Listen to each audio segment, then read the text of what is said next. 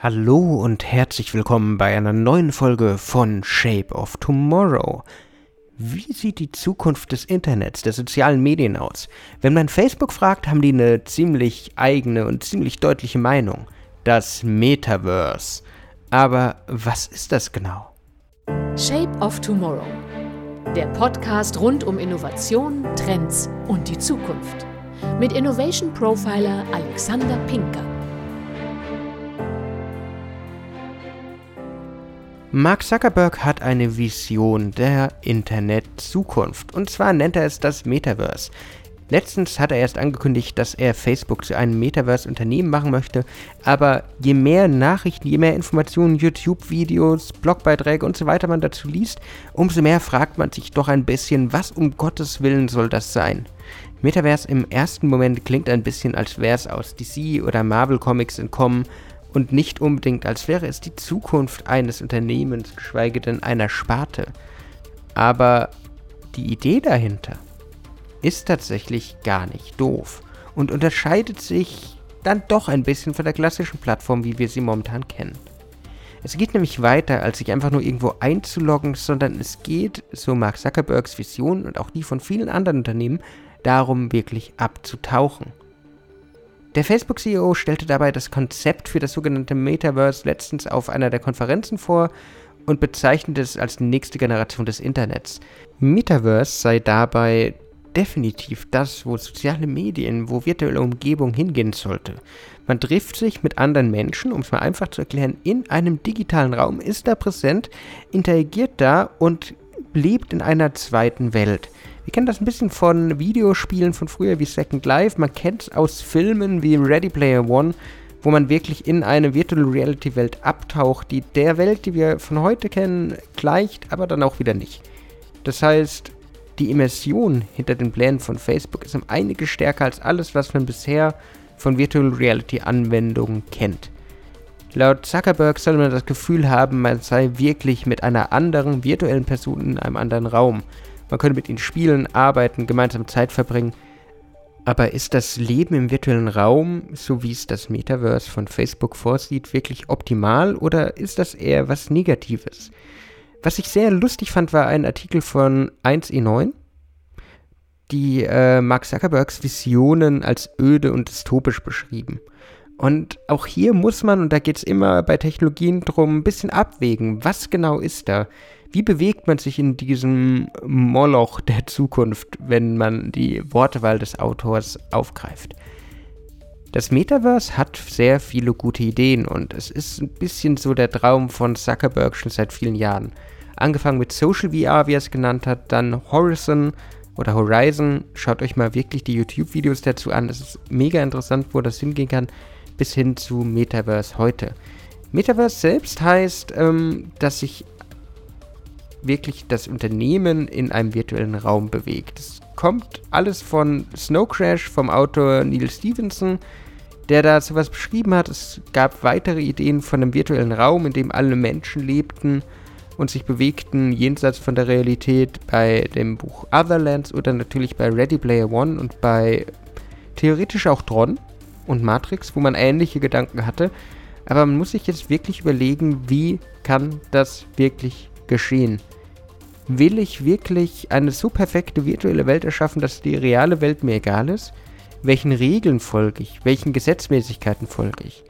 Es gab, als äh, Second Life groß wurde, so dieses Problem, dass sich viele Spielerinnen und Spieler sofort darauf konzentriert haben, ihr virtuelles Leben viel besser zu gestalten als ihr echtes. Das heißt, sie haben dann in Second Life gearbeitet, haben Unternehmen aufgebaut, haben ihre Realität da gebaut. Der Unterschied zwischen Second Life und dem Metaverse ist jedoch, dass es sich bei Second Life immer noch sehr stark um ein Spielelement handelte, während Mark Zuckerberg und die anderen Unternehmen, die an einem Met Metaverse oder ähnlichem arbeiten, sich wirklich vorstellen, dass das Geschäft, dass das digitale Leben, dass die digitalen Welten wirklich dort existieren.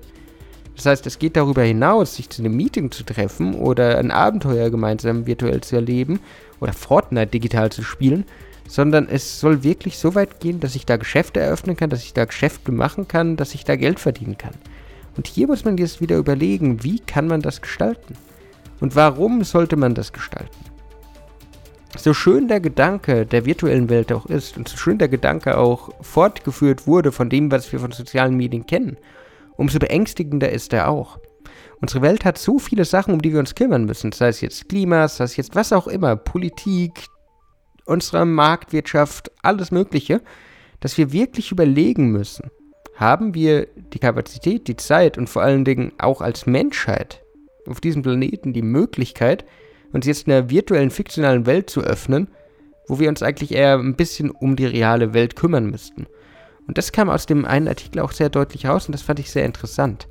Die Autoren, und auch wenn ihr zum Beispiel an Ready Player One von Steven Spielberg zurückdenkt, hat man es auch gesehen. Aber die Autoren, die das Prinzip des Metaverse in ihren fiktionalen Werken aufgegriffen haben, spielten alle in einer Zukunft, in der die Welt, mal böse gesagt, eh schon im Eimer war.